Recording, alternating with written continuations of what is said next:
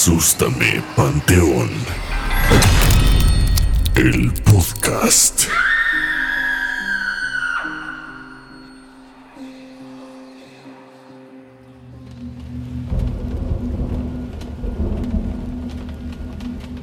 Amigos, muy buenas noches. Sean bienvenidos a una edición más de Asústame Panteón, el podcast.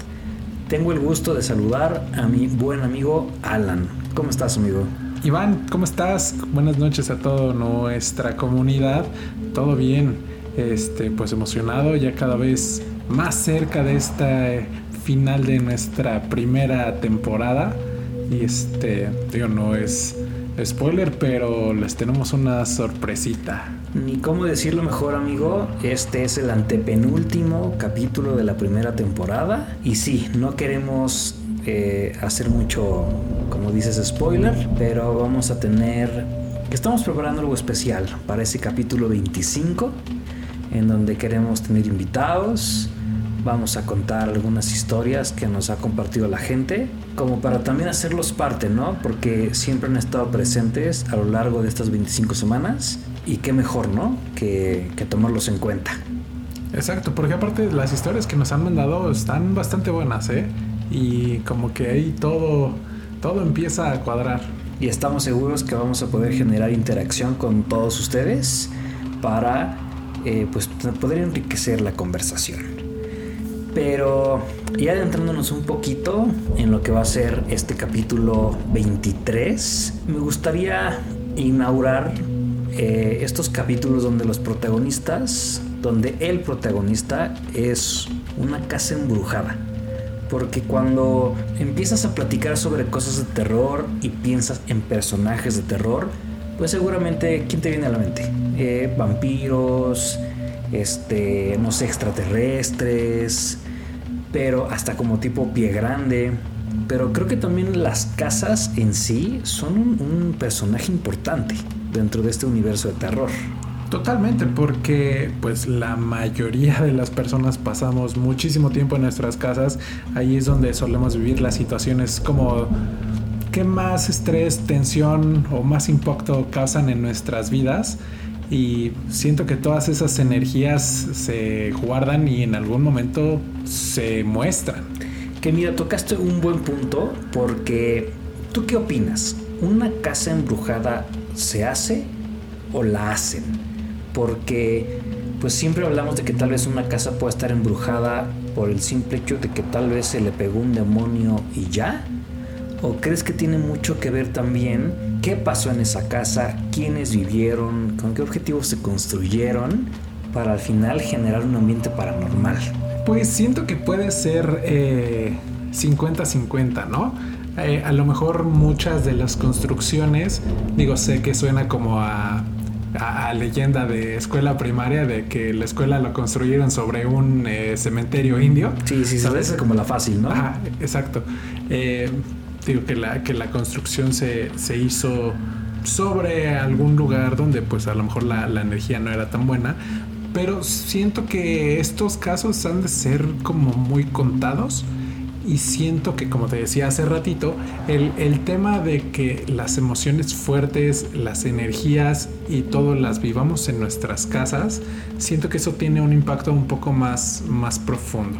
Hemos sabido de gente que en sus casas hacen tipo de sesiones espiritistas, que juegan con la Ouija, que hacen estas cosas que pues digamos como que atraen ciertas energías o ciertos espíritus o ciertas presencias y pues que quedan ancladas a la casa. O hay hechos también que pues suelen ser muy impactantes con una carga energética bastante importante como pues asesinatos o digo agresiones de, índole sexual, eh, cosas así que se pueden quedar plasmadas en el tiempo y que repercuten al final en el lugar donde sucedieron. Fíjate, yo creo que es más, yo creo que son más los casos en donde sucedió algo y a partir de ese suceso se quedaron algunas vibras que la casa termina haciendo pues lo que decimos como embrujada. Aunque no dudo que pueda algún lugar por naturaleza ser malo. Y un poco haciendo una analogía, me imagino como a los asesinos seriales. Es complicado encontrar a un ser humano que por naturaleza sea malo. Normalmente tienen ahí una historia de vida que les afectó muchísimo, algunos eventos que no pudieron superar o los afectaron mucho y pues decidieron como pues tratar como de vivir con ellos en lugar como de, de tratar de pedir ayuda. Entonces terminaron haciendo cosas malas, pero en sí, aunque sí es la persona la que hace el hecho malo, es una persona que vivió algo muy específico. Entonces algo así me imagino con las casas.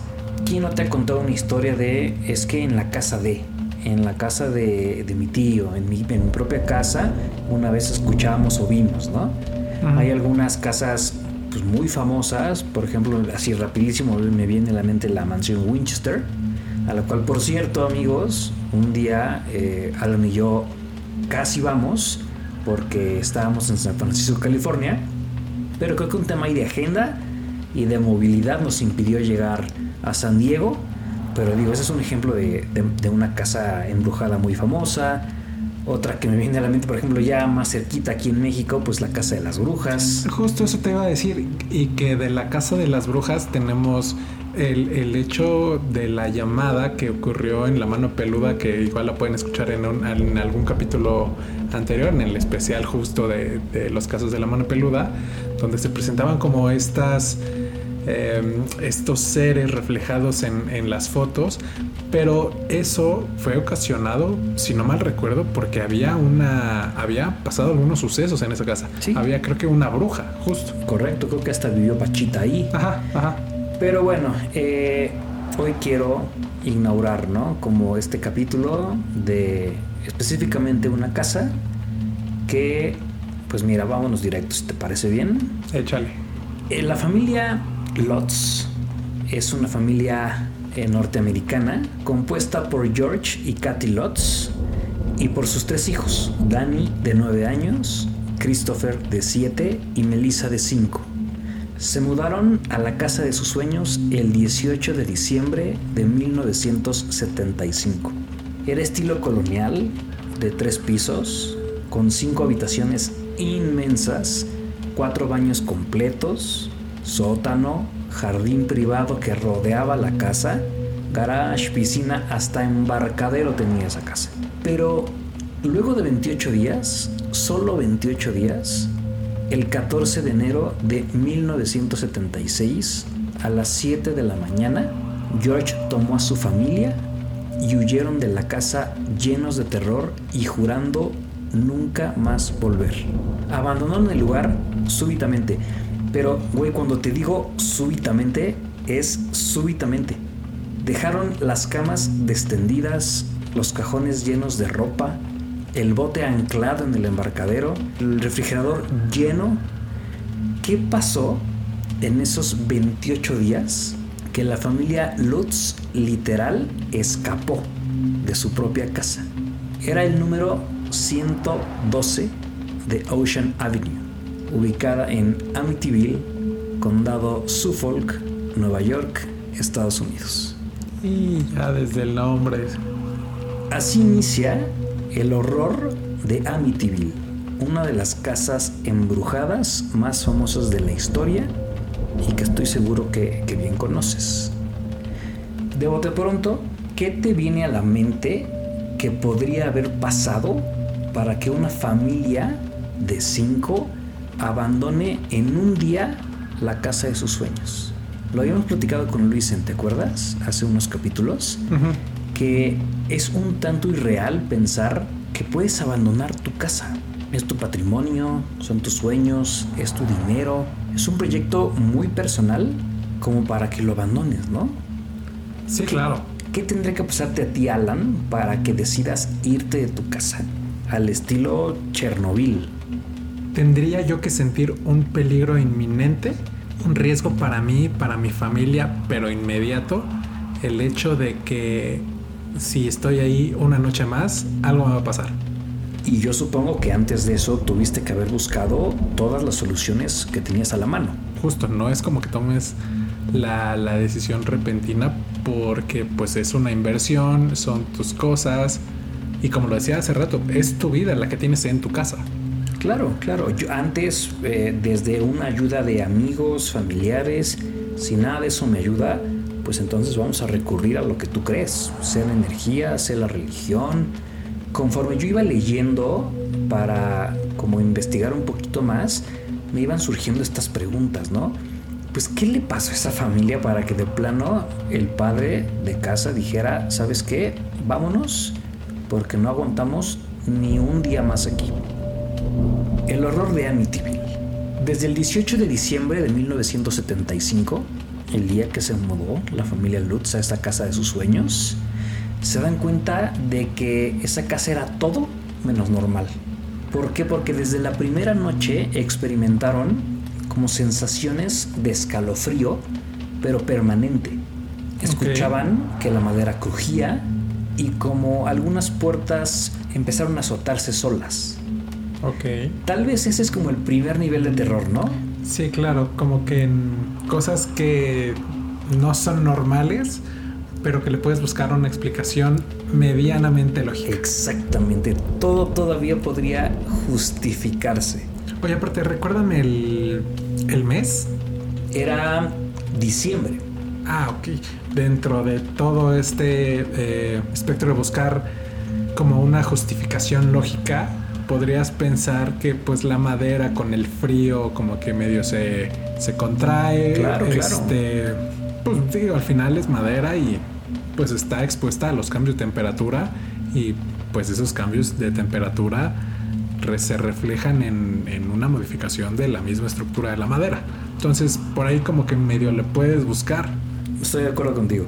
Ahora, a eso vamos a agregarle que sentían ráfagas de viento muy fuertes en habitaciones que estaban completamente cerradas. George estaba convencido, y cito textual esto, decía que había una fuerza invisible en la casa. George, el papá, sin duda fue el más afectado, porque decía que no podía quitarse el frío en ningún rincón de la casa dejaba la, la chimenea encendida y de plano ya se sentaba junto a ella y nada le quitaba ese frío. Era tanto que ya ni siquiera se concentraba, o sea, no se quería ni separar de las cobijas eh, al punto en que empezó a faltar al trabajo. Empezó él a descuidarse de- forma higiénica. Y a todo esto, súmale que todas las noches que dormía en esa casa se despertaba exactamente a las 3.15 de la mañana. Esto solo el papá. Por su parte, Danny, Christopher y Melissa, los hijos, aseguraban que en toda la casa había un olor a podrido que inundaba cada rincón. Y cuando estaban jugando en el jardín frontal, donde podían ver la casa y sus ventanas, veían caras de personas asomadas en las habitaciones. O sea, obviamente no solo la cara, sino una persona que estaba Sí, ahí sí. asomando la cara. Qué miedo. Katy, la mamá, empezó a sufrir una enfermedad que los médicos catalogaron como misteriosa, la cual comenzó a debilitarla y además en tres ocasiones George se levantaba a las 3.15 de la mañana y cuando volteaba a su derecha ella estaba levitando y ni siquiera se daba cuenta. Entonces decidieron llamar a un sacerdote. De momento yo veo que están aplicando todas las medidas que creo yo aplicaría. Este sacerdote le cuentan lo que está pasando en la casa, va, la exorciza, pero pues no sirvió absolutamente de nada. Las cosas empeoraron al punto en que la madrugada del 14 de enero a las 3 de la mañana, esa hora la tienen registrada en la memoria la familia Lutz, los despierta un sonido proveniente de la sala cuando todos están en la planta de arriba en, los, en las recámaras. Ellos dicen que era el ruido que generan los pies cuando, cuando marchas. Como Ok, que vas azotando. fuertes. Exacto, fuertes. Y al mismo tiempo las ventanas y las puertas de cada una de las habitaciones se abría y cerraba sin control. Por más que buscaron un origen lógico, por supuesto no encontraron nada. Y ese fue el evento que los Lutz no pudieron soportar más. Y cuatro horas después se marcharon del número 112 de Ocean Avenue. Los siguientes días pidieron alojo en la casa de, de la mamá de Katy Y ahí es cuando te preguntas, pues, ¿qué está pasando en esa casa? ¿Cómo se origina todo? ¿Por qué? ¿Serán como fuerzas demoníacas? Y pues ahorita, a un mes de cumplirse 48 años del horror de Amityville, existen seis teorías. Te cuento toda esta historia porque obviamente vamos a ir tocando puntos de todo lo que te acabo de contar y cómo se van hilando ciertas cosas. Ok. Empiezo teoría por teoría y tú me vas diciendo eh, qué opinas. Si te parece como que puede ser lógica, eh, si algo te brinca. Pero mira, la teoría 1 es eh, la familia de Feo. Un año antes de lo ocurrido a los Lutz, el 13 de noviembre de 1974, a las 6.30 de la tarde, Ronald DeFeo Jr., de 23 años, entra muy alterado a un bar que se llamaba Henry's Bar. Entra gritando por ayuda, desesperado. Empieza a, gritarle a todos los comensales que, que lo ayuden, que al parecer alguien le había disparado a su papá y a su mamá. En un principio, como que creyeron que tal vez era un borracho que estaba ahí bromeando o contando alguna locura, pero con el correr de los minutos, este, este joven seguía igual. Entonces el ambiente empieza a cambiar y empiezan a decir, ok, ya duró mucho para hacer una mentira o una broma y deciden acompañarlo. Dicen, ándale, pues vamos a, a, la casa porque esto ya, ya nos estás como espantando. Ronald los lleva al número 112 de Ocean Avenue. Cuando entran a la casa, les llama primero la atención el silencio absoluto. O sea, no se escucha nada en las primeras plantas.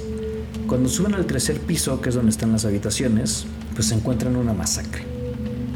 Eh, los papás, Ronald DeFeo y Luis Brigante DeFeo, de 42 y 43 años respectivamente, tienen un escopetazo y están muertos en sus camas, en posición de que ni se enteraron.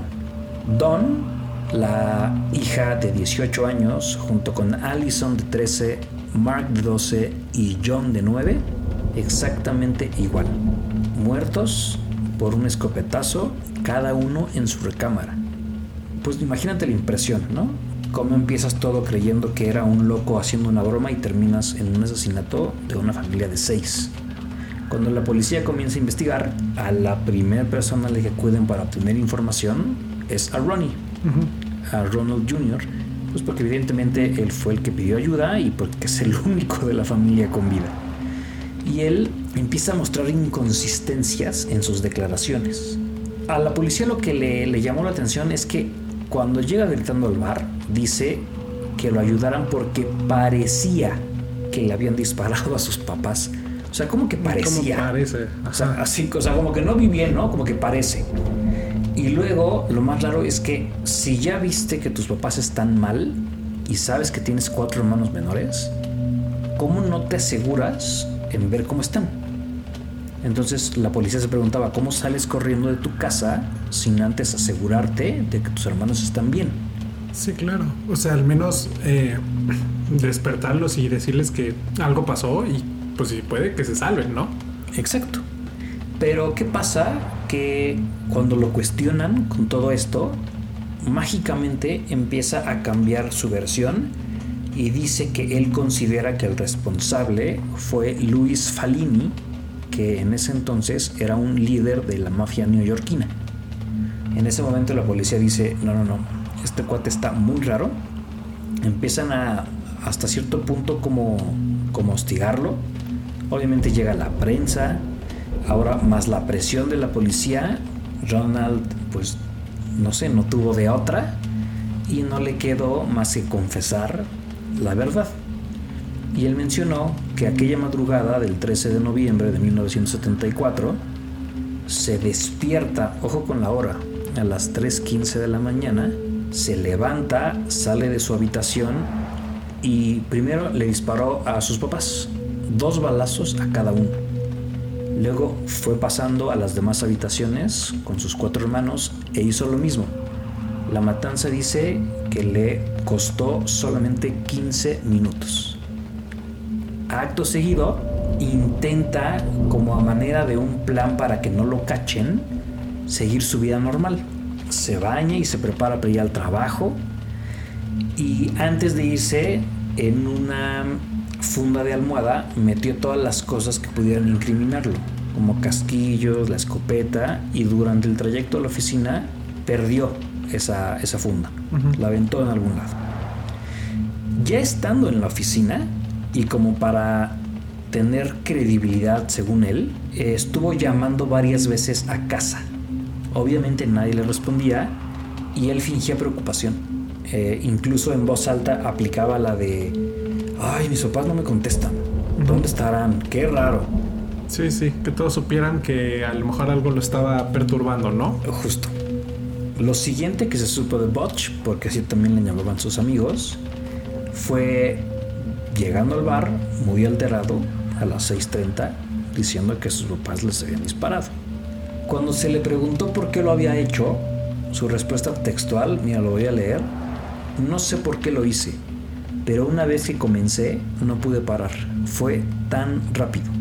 Ronald eh, fue acusado por seis asesinatos en primer grado y contrató al abogado William Weber para que defendiera su causa, quien como mejor método de defensa aseguró que Ronnie estaba loco. O sea, argumentó psicosis y que unas voces provenientes no de su cabeza, sino de la casa, le ordenaron matar a toda la familia. Obviamente, pues la policía escuchando, pues como esta opción que dio esta excusa que dio el abogado, evaluaron psicológicamente a Ronald y se determinó que no padecía ninguna enfermedad y que aquella noche sabía perfecto lo que hizo y no solo eso, un punto importantísimo, sabía que estaba mal. Y dicen que así es una forma de diferenciar a un asesino serial loco. No tienen compasión, no sienten remordimiento y él sabía perfectamente que lo que había hecho no estuvo bien. Casi un año después de todo esto, en octubre de 1975, fue declarado culpable y sentenciado a seis cadenas perpetuas. La casa se mantuvo vacía durante los siguientes 13 meses hasta que en diciembre de 1975 llegó la familia Lutz por compra en 80 mil dólares, una ganga por el tipo de casa. en, conclusión, la teoría 1 eh, dice que todos los fenómenos paranormales que sufrieron los Lutz durante los 28 días que aguantaron en esa casa se debió a las seis almas de los de Feo que sufrieron una muerte prácticamente dantesca y que pues más que una casa embrujada o con cosas del diablo es una casa que tiene una energía de seis víctimas de un asesinato espantoso. O sea, me suena lógico al final pues como un tipo hospital que mucha gente muere y las vibras quedan como pues como muy bajas. Entonces pues sí puedo creer que, que, sea, que tenga que ver, ¿no? La, la historia de los de Feo para que los Lutz sufrieran tanto. Sí, o sea, esto sin conocer como las otras teorías, si me contaras esta teoría y me dijeras que esta es la verdad, la podría aceptar. O sea, siento que tiene varios elementos que a mi parecer tienen bastante lógica digo, el tiempo en que pasó entre los asesinatos y la aparición, bueno, la mudanza y aparición de todos estos fenómenos hacia los Lutz, eh, pues es muy reciente. Entonces supongo que toda esa energía y al no haber gente dentro de la casa durante esos 13 meses, pues como que se acumuló y evidentemente eh, brotó en, el momento en el que estos espíritus o estas energías sintieron que la casa, digamos, estaba viva, ¿no? Que ya, haya, que ya había alguien habitándola. Sí, estamos pensando eh, por la misma línea. A mí me parece bastante convincente que un hecho tan fuerte pueda repercutir energéticamente en las siguientes personas o generaciones que vivan en, en la casa. Teoría 2. Después de que los Lutz abandonan la casa y se van a vivir con su suegra, George el papá hizo algo que le extrañó un poco a, la familia y en general a la gente, porque convocó una rueda de prensa para decir lo que acababan de sufrir y que no les había quedado de otra más que irse de su propia casa. Obviamente la noticia empieza de forma local y empieza a hacerse grande. Crece. Pero no fue hasta que tuvo un impacto nacional que la historia llegó a dos personas muy particulares. Estoy seguro que sabes quiénes son. Sí, sí, claro. Son Pero dímelo, dímelo, Ed- no, te, no te voy a quitar. Ed y Lorraine Warren. Warren. Amigos, si quieren saber quiénes eran, que yo estoy seguro que saben, regresense al capítulo del conjuro de Alan. Ahí les explica básicamente un poco el historial de estas dos personas, pero el muy puntual, Ed es un demonólogo y esta Lorraine. Lorraine es una medium. Estos dos eran los cazafantasmas, por decirlo así, más populares del momento. Y de cierta forma fueron contratados por los Lots para que les ayudaran a demostrar que en verdad la casa de Amityville estaba embrujada. Ok. En febrero de 1976 visitan la casa por primera vez y en un programa de televisión que, dio, que dieron los dos, los Warren, un tiempito después, cuentan que George, el papá, no quiso entrar a la casa. Dijo, no, no, no, ahí está, aquí están las llaves, ustedes entran y ahí me cuentan. En ese programa dieron dos declaraciones que como que fueron bastante recordadas con el correr de los años, porque Ed dijo, ese día, cuando entramos a la casa, no sabíamos que estaba infestada diabólicamente. Y Lorraine dijo, es el lugar más cercano al infierno en el que he estado. No manches. O sea, sí, no solo es uno o dos. No son ni cinco ni seis fantasmas que, corresponde, que correspondían a la familia, ¿no? Sino que está infestado. ¿A ¿Qué pasa en esa casa? O sea, seis personas, parece que no solo son eso. Sí, sí, sí. En aquella primera visita, Ed investigó el sótano y al mismo tiempo Lorraine el primer piso de la casa. Ambos estuvieron de acuerdo en que todo el tiempo que estuvieron en la casa sintieron una fuerza espeluznante que los jalaba al suelo. Y por primera vez en su carrera no se sintieron preparados para quedarse y se tuvieron que ir. ¿Viste El Conjuro 2? Sí. Ya ves que las películas del conjuro de James Wan arrancan con un mini caso. El Ujú. conjuro empezó con Annabelle y eh, el conjuro 2 empieza con Amityville. ujú. Yo ahí como que me, por un segundo me dije, ah, qué chafa, o sea, no van a sacar película del conjuro. Pero después sacaron eh, las de la, las de Annabelle. Ajá. Entonces, pues yo confío en que ya está confirmado que la cuarta no es Amityville, pero pues yo confío en que sí la saquen. Ojalá. Porque es una historia tremenda. Sí, es de los casos más famosos de los Warren. Poco después, un mes después, en marzo de 1976, regresan los Warren a la casa, pero ahora sí perfectamente equipados. Como para la guerra, pues. Exactamente. Siete personas como parte del crew de los Warren. Obviamente Eddie Lorraine, cinco camarógrafos, dos reporteros y un equipo de cinco psíquicos. En total esa noche se contaron 21 personas en la casa de Amityville. Creo que es la única forma de que yo visite una casa así. Sí, en grupo Y y. con, con 500 más. Sí. Y si pueden todos estar alrededor mío para que me cuiden, mejor. ¿Qué pasó esa noche? Le sucedieron cosas extrañas que quedaron documentadas, pero en especial fueron tres eventos los que más revuelo causaron. Y además está cañón porque están las grabaciones.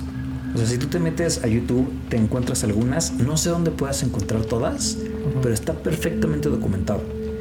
Un evento fue que el equipo de psíquicos todo el tiempo estaba captando psicofonías, como en la película de mm, esta española de Toca la Pared, El Orfanato, orfanato.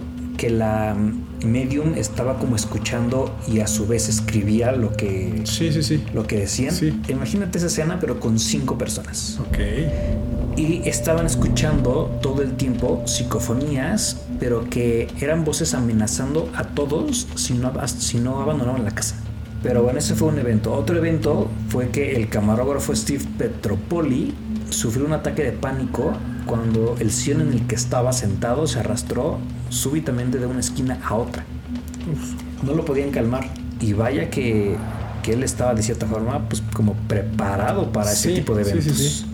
Y el tercero, que este sí es, me atrevería a decir hasta histórico, fue cuando Jim Campbell, el fotógrafo personal de los Warren, o sea, él fue por toda la casa y tomaba fotos, muchas fotos, y las tomaba, tengo entendido, en infrarrojo, porque creo que en esa época no estaban estas como de calor, Ah, creo. Pero estas eran fotos en infrarrojo. Y en un lugar de la casa que está pegado subiendo al segundo piso, captaron a un niño de aproximadamente nueve años que se está asomando de una de las puertas de la recámara. No O sea, literal lo ves estirando el cuello, como Sí, si sí, quisiera sí. salir en la foto. Ajá. Como Te- espiando, ¿no? Justo. Y tenía los ojos completamente en blanco. Pero de esto que no sabes si es el flash o si tenía los ojos en blanco. Sí, sí, sí. Esa foto pasó a la historia del mundo paranormal como la foto del niño fantasma. Y hay quien especula que ese niño es John the Feo, el menor. El menor de los de la familia, Eh, asesinado. correcto.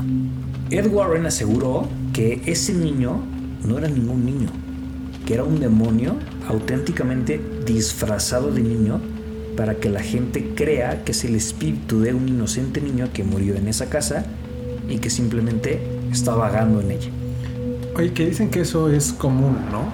O sea, que normalmente cuando tú ves el espíritu de un niño, normalmente no son niños, que no son niños, que son demonios que justo toman esta, esta forma para crear como cierto tipo de empatía, o sea, que no te den tanto miedo y que tú, gracias a eso, como que los puedas invitar a que se tengan algún tipo de contacto contigo. Sí que es un poco lo que pasó en el Conjuro 2, que creyeron que en un momento era un viejito que había muerto en su propia casa y que simplemente estaba enojado porque creía que estaban invadiendo los vivos su casa. Y pues no, era Balak. Esa es la teoría 2. Ok. Los Warren dicen que la casa está poseída y que sí es con por fuerzas diabólicas. Una cosa que me llama la atención es que, o sea, los Warren sí son protagonistas. Obviamente, cuando piensas en Amityville piensas en los Warren, pero al igual que como tú comentaste en tu capítulo del conjuro, tampoco fueron a solucionar las cosas. Ellos fueron como que más bien a comprobar que sí pasaba algo Ujú. y vámonos. Sí, se vieron sobrepasados como por todo lo que estaba pasando ahí. Si no es como que ya llegamos, somos los héroes y este es el problema y esta fue la solución. Teoría 3. Ok. En 2009, Daniel Lutz, uno de los hijos del matrimonio, se había mantenido al margen durante 34 años, pero rompió el silencio y compartió su versión de lo ocurrido a su propia familia en 1975. Recordemos que eran tres hermanos, Ujú. Danny, Christopher y Melissa, pero los tres eran únicamente hijos de Katy. George era su padrastro. Ok. En la entrevista que está grabada en video y que pueden encontrar en YouTube, es más, creo que estaría padre dejárselas en la descripción los links. Él comenta que su padrastro era el culpable y es el culpable de todas las fuerzas negativas que habitan la casa. Y sacó de onda a todos. Ok. Más o menos como la, Sí. la cara que, que Sí, sí, pusiste sí. ahorita. Porque él dice que George, su padrastro, era aficionado a las artes oscuras. Que el librero de la casa, que él lo recuerda perfecto, estaba lleno de libros de hipnosis, de historias satánicas y de historias de control mental. Y conforme él va platicando con el reportero, como que se va enojando, va agarrando como una ira, porque va recordando todo lo que hizo su papá y que él era muy pequeño, bueno, su padrastro, y que él era muy pequeño como para ponerle un alto. Estaba enojado porque decía que era como si nunca hubiera tenido la oportunidad de contar su versión. Pero Daniel asegura que no había nada malo en la casa cuando recién llegaron, que sí era la casa de, sus sueños. Y le reclamó a su mamá por haberlo mudado a él a sus hermanos la misma casa que ese señor, así le decía. Ok. Y que no fue hasta que el padrastro intentó un hechizo de brujería que salió mal que las cosas comenzaron a cambiar. Dice que su cama se le movía y brincaba como el exorcista todas las noches, a partir de esos embrujos que hacía George. Y Daniel llegó a un punto en el que siendo un poco más grande, sentía que a veces no tenía el control de su cuerpo. Él decía que estaba poseído, que a veces le llegaban mensajes como a la mente que él no ordenaba y empezó a pensar que tal vez estaba poseído. Y la única solución que encontró fue alejarse por completo de la familia, de su mamá, de sus hermanos y por supuesto del padrastro. En esta teoría 3 tenemos como culpable a George por no saber eh, como en qué se metía, pues terminó expulsando a entidades malignas que pues terminaron como infestando a la casa. O sea, por ejemplo, yo en esta teoría lo que le da bastante fuerza es que es el testimonio de uno de los hijos que vivió esa, esa experiencia. Y sí está comprobado que sí es ese hijo, ¿eh? Sí quedó demostrado, o sea, mostró fotos de la familia y sí 100% comprobado que no hay manera que un extraño tenga ese tipo de fotos. Wow. Quedan dos historias más. Ok.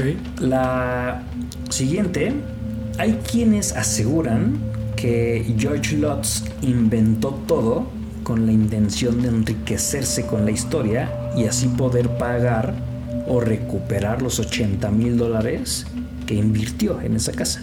De ahí que siempre estuviera hablando con la prensa para que supieran lo que supuestamente habían vivido.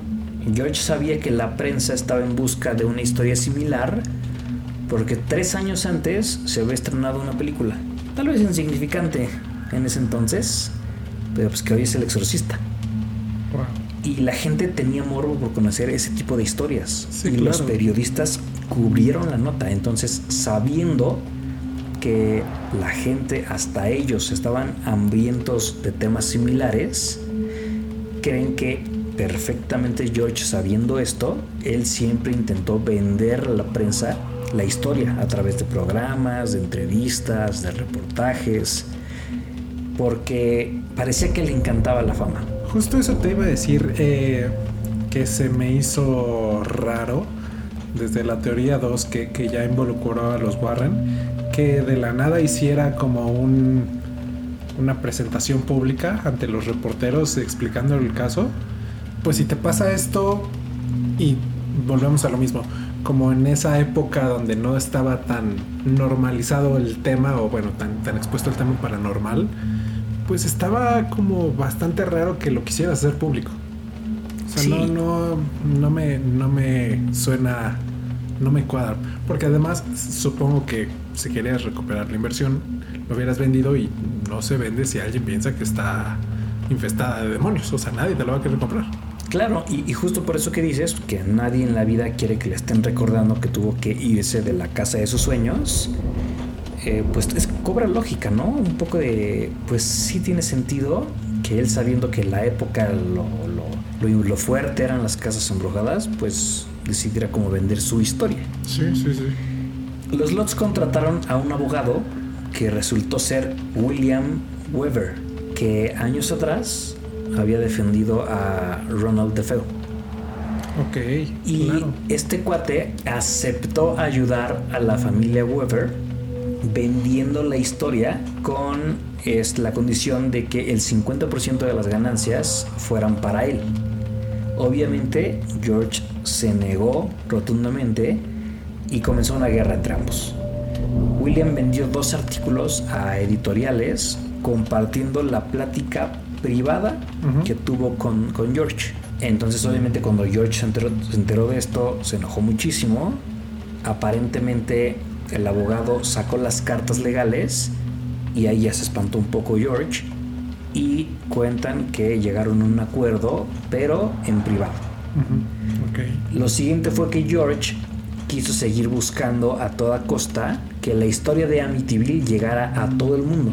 Y lo logró, porque llegó a un acuerdo con el escritor Jay Anson para que se publicara un libro titulado The Amityville Horror. Al libro le empezó a ir muy bien y se convirtió en un bestseller. Claro. Esto no le gustó para nada a William, el abogado, que a partir de ese momento y durante muchos años empezó una guerra de desprestigio para asegurar que la historia de los lots estaba inventada y que todo había sido un fraude con tal de obtener dinero. La forma de combatir esto por parte de George fue sometiéndose al polígrafo. Y la prueba sí la pasó. Entonces, pues al final quedaron divididas las opiniones de esto es un fraude o no. Porque, ojo, William, el abogado, fue a entrevistar al sacerdote que había dicho los lots les había exorcizado la casa. Y él comentó que en ningún momento pisó la casa, que todo fue por teléfono. Entonces siempre queda ahí como flotando esta teoría 4 de que todo pudo haber sido un fraude. Sí, se me hace eh, raro el, el tema del, del abogado que pues cuando en un inicio como que sí lo empezó a ver como negocio, como que sí estaba como totalmente de acuerdo y ahora sí que buscando la, la ganancia. Y ya que no entró en los planes, como que intentó desacreditar. Entonces eso le quita bastante credibilidad al, al abogado, a William, ¿sí? William, William, William Weber. Digo, aunque ya sabemos que la prueba del polígrafo no es definitiva y que evidentemente hay gente que la puede hackear, digamos, eh, me, me llama bastante la atención esto de, de que pasó la prueba. Porque según yo, sí necesitas o tener mucho control sobre ti o prácticamente ser un asesino serial para pasar la prueba. Porque todos sí respondemos de cierta manera ante alguna mentira. O sea, Sí, si hay claro. variaciones inconscientes en nuestro cuerpo que nos podrían delatar. Sí, definitivamente o fue real o estás tremendamente entrenado Sí. para, pues, ¿cómo se puede decir? Como controlar tus pulsaciones. exacto. Bueno, teoría 5 y última. En el año 2000, luego de 25 años en la cárcel, Ronald DeFeo Jr. hizo una, una declaración que le dio un giro tremendo a la historia. Y él dijo eh, en una entrevista que la madrugada del 13 de noviembre de 1974 no había actuado solo. Ronnie confesó que desde que él y sus hermanos eran pequeños, sufrieron violencia familiar por parte de su papá, que los golpeaba, los humillaba, a, la, Don, la hermana mayor, no la dejaba tener novio, eh, a él de, de Ronald abusaba en cuanto a que era muy estricto, no lo dejaba elegir algunas cosas. Dijo Ronnie que a pesar de haber sido él quien sufrió más de todos estos abusos por parte de su padre, dice que fue su hermana Dawn quien organizó el plan maestro de asesinar a sus padres, pero que la idea original era solo matarlos a ellos, a los hermanos pequeños no. Ellos creían, o ella más bien creía, que sin los papás, los tres hermanos pequeños podrían igual y mudarse con la abuela. Y así los niños dejaban de sufrir por los abusos de su papá, se quedaban con la abuelita que tanto los quería y ellos también se libraban de sus papás y historia, historia feliz. Ronnie acepta que no le costó nada ser convencido por Don. Se puso en contacto él con dos amigos para que les ayudaran a cumplir el, el objetivo. Y aquella noche, el punto de reunión fue el sótano de la casa, en donde los hermanos mayores y los dos amigos desconocidos estaban bebiendo, conviviendo, pasando lo normal. Y que por eso mismo no le sacó de onda a los papás que estuvieran esas dos personas ahí. Se fueron a dormir y a la una de la mañana, Ronnie y Don subieron al segundo piso, entraron a la habitación de los papás y Butch acepta que él fue quien disparó dos veces a cada uno. Justo como, como dice la historia. Él lo aceptó. Luego de concretar el crimen, baja y le avisa a los dos amigos pues que ya estaba hecho. Huyen de la casa y quedaron de verse en un punto muy cerquita, pero ¿qué pasa? Que corren los minutos y Don no regresa.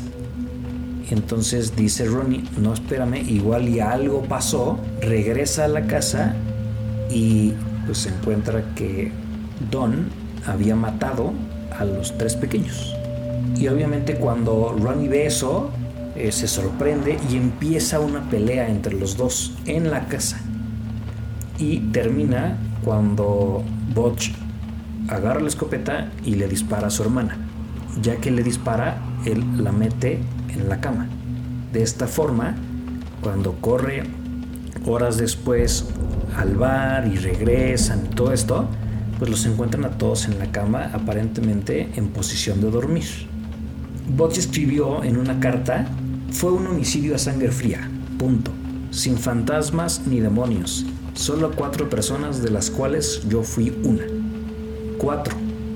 Uno era él, la otra la hermana que evidentemente pues ya está muerta y faltan dos personas y hay quien dice que esas dos personas son las que intimidaron de cierta forma a los Lots. Y que no es fantasmas, no son fantasmas, son estas dos personas que intentaron pues asustar a, a la nueva familia que 13 meses después llegó a la casa. A mí esta teoría, o sea, está, es bueno llegar a una conclusión sobre qué le pasó a los de Feo, realmente, pero no creo que dos personas hayan vuelto 13 meses después a espantar a unas personas que compraron la casa. ¿A qué? ¿Para qué? Sí, no tendría nada de lógica. Aparte, ¿cómo haces que al papá le dé frío? ¿Cómo haces que... Eh... La mamá le evite. Ah, exacto. Digo, las pisadas igual y sí, pero tendrías que tener acceso a la casa y cómo mueves absolutamente todas las ventanas de todos los cuartos. Claro. Eh, esa se me cae bastante, ¿eh? Entonces tenemos, mira, voy a recopilar porque esta fue la última teoría. La 1, que es pues realmente que son los de Feo, que murieron allí espantosamente. 2, que la casa está poseída por demonios, como lo aseguran los Warren. 3, todo fue, o sea, que sí está embrujada, pero que todo fue por responsabilidad de George Lutz, el papá que era aficionado a todas las artes negras. 4, que son fraude, como dijo el abogado. Y 5, pues estos dos sujetos que asegura Ronald F. Jr. participaron, pero que nadie conoce y que tal vez regresaron a hostigar a los Lots. ¿Con cuál te quedas si pudieras elegir una? O sea, yo las que siento más fuerte es la primera, la de que es el espíritu de, de los de Feo. Los asesinatos ocurrieron. O sea, eso es un hecho. Claro. Este, las energías ahí se quedaron y eso es lo que fue lo que hizo como todo este movimiento. Y me gusta también la tercera. ¿Qué más prueba quieres que te lo cuente alguien que lo vivió? Claro. Siento que esas son las más fuertes.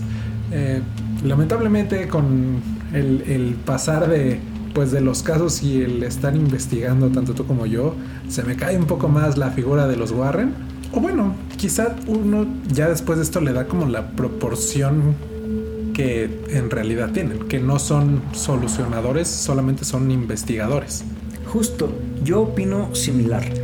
O sea, cuando empezamos eh, el podcast y tú me avisaste que ibas a escoger o que ibas a hablar sobre esta historia real del uh -huh.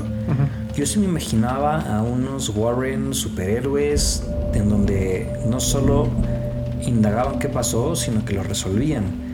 Y ahorita que estoy viendo, pues realmente en este caso específico, pues tampoco tienen este como uniforme de, de, superhéroes. Sí, totalmente. Yo voy más a que definitivamente lo que sí pasó y cómo los mataron a toda la familia fue lo que provocó toda la actividad paranormal.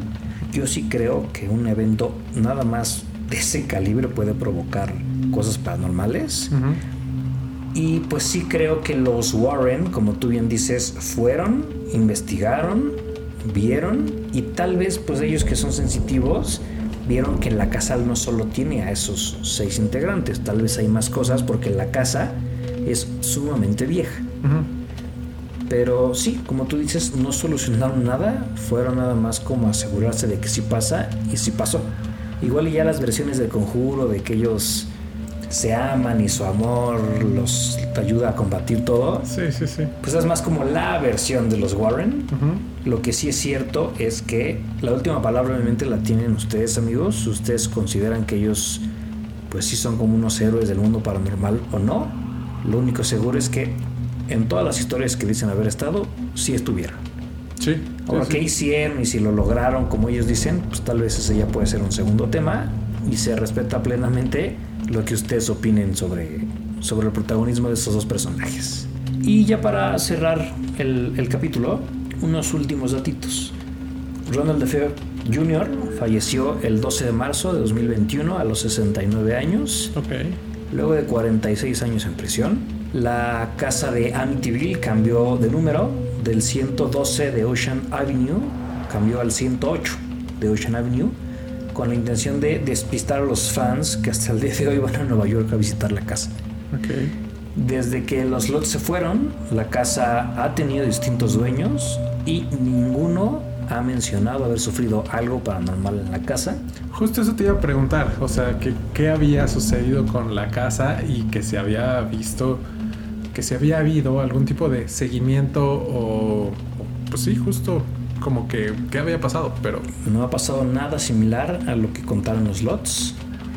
Y la historia de ellos, de los lots, eh, ha llegado al cine en repetidas ocasiones, siendo el horror de Amityville la más popular, la original, estrenada en 1979.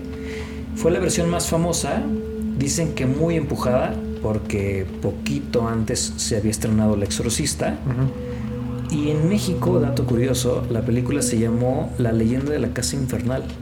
ok, Mi mamá vio esa película en el cine cuando tenía 17 años. Prácticamente la traumó y me dijo que le costó muchos años volver a ver una película de terror. Hoy es súper fan de terror, del podcast. Saludos a mi madre. saludos señora. Y esta película sí tiene un apego total al libro de los Lots que, que tiene el mismo nombre, El horror de Amityville. Wow. Y eso ahí como, como datito y pues ya, nos despedimos obviamente eh, sabiendo que la casa de Amityville es considerada una de las casas embrujadas más famosas de todo Estados Unidos. Espero que esta historia les haya gustado bastante comunidad. Si saben un poco más de ella, nos quieren agregar algunos datos, por supuesto que van a ser bien recibidos. Escríbanos a nuestras redes sociales, en Instagram y en TikTok. Nos encuentran como asústame-podcast. Si tienen algún otro comentario o otra historia paranormal que no tengan que ver con esta, Sí, o, o si igual si hicieron clic con alguna otra de las teorías que contamos. O sea, no evidentemente no tienen que estar siempre de acuerdo con nosotros. En una de esas pueden estar de acuerdo con los Warren en que a lo mejor hay mil y un demonios. A lo mejor Claro, claro. por lo que les contó Iván en este capítulo están de acuerdo con el abogado Wilson. O que también, pues luego hay mucha gente que se las ingenia para hacer maldades, ¿no? Entonces, Claro. Todas esas conclusiones que puedan tener amigos y las historias de terror que se sepan, mándenosla por correo a asustamepodcast.gmail.com No olviden darnos follow en todas las plataformas de podcast donde ustedes escuchen eh, los capítulos. Estamos en todas, tenemos presencia en todos lados. Ya saben, activen la campanita para que les llegue notificación cada miércoles que subimos un episodio nuevo. Muchas gracias Alan, qué buen antepenúltimo episodio. gran episodio. Y pues vamos despidiendo. Iván, muchas gracias. Gracias comunidad. Y amigos, recuerden que en Asústame Panteón todos tenemos una aterradora historia que contar. Chao. Bye.